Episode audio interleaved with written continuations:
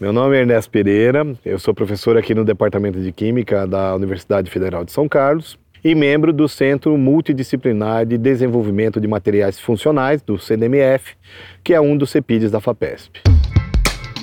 CDMF Pesquisa, um dropcast sobre as pesquisas desenvolvidas no Centro de Desenvolvimento de Materiais Funcionais, na voz dos próprios pesquisadores. Bom, qual é meu papel aqui dentro do centro? Né?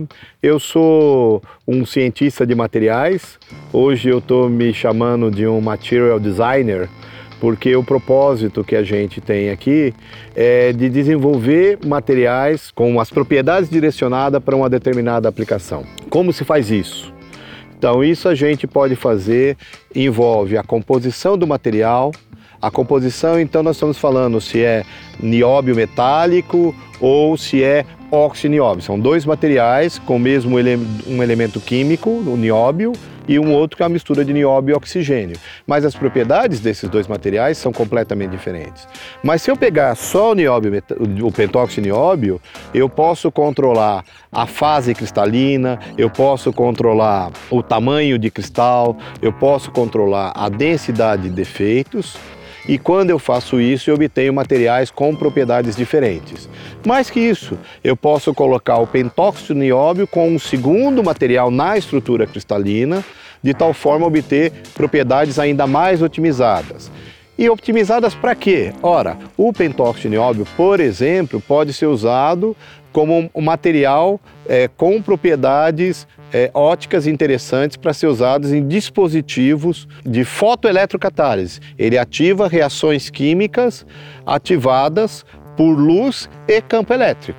Então, essa gama, tanto da síntese desses materiais por rotas sustentáveis, verdes, simples e baratas, como da estudo das suas propriedades e depois da aplicação desses materiais em diferentes tipos de dispositivos, faz parte é, do meu dia a dia.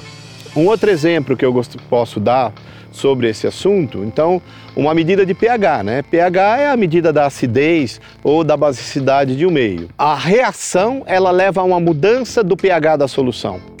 Então hoje o que se faz? Você põe a reação acontecendo e põe por perto, é desse jeito, por perto, um eletrodo de pH. Precisão disso é nula. Não existe precisão, não é uma medida de boa qualidade.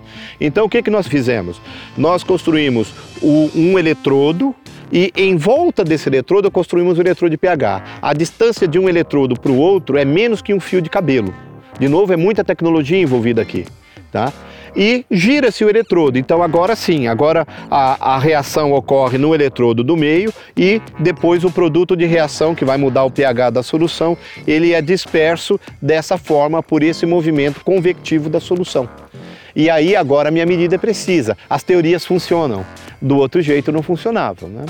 Dentro desse contexto, a gente ainda faz coisas, é, usa abordagens científicas que é, não são é, muito usuais ainda.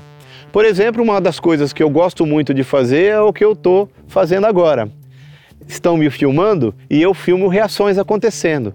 Ora, mas quando é que uma reação pode ser filmada? Veja, ou quando muda de cor, ou quando você consegue, na superfície de um sólido qualquer, observar algum tipo de mudança. Então, um tipo de mudança que é muito comum nessas, nesses assuntos, nesses materiais que eu estudo, é, por exemplo, durante o processo de corrosão. Então, durante o processo de corrosão, forma ferrugem. Aí você vê que tem regiões que começam a vermelhar primeiro e outras que avermelham depois. Quer dizer, o produto de corrosão ele começa aqui e depois ele começa aqui também. Esta informação antes a gente não tinha. E agora, filmando reações, a gente tem. Então, entender como isso acontece é o objetivo do meu trabalho. Mas para que isso serve? Se eu compreender isso, eu vou compreender quais são os fenômenos químicos e físicos que estão acontecendo no material. E isso serve para eu melhorar o desenho do material, que é como eu disse para vocês, eu sou um cientista que desenha novos materiais. CDMF Pesquisa é uma produção do Laboratório Aberto de Interatividade para a Disseminação do Conhecimento Científico e Tecnológico, o LAB, e do Centro de Desenvolvimento de Materiais Funcionais, o CDMF. Saiba mais. Visite www.cdmf.org.br. Apoio: Fundação de Amparo à Pesquisa do Estado de São Paulo, FAPESP e Conselho Nacional de Desenvolvimento Científico e Tecnológico, CNPq.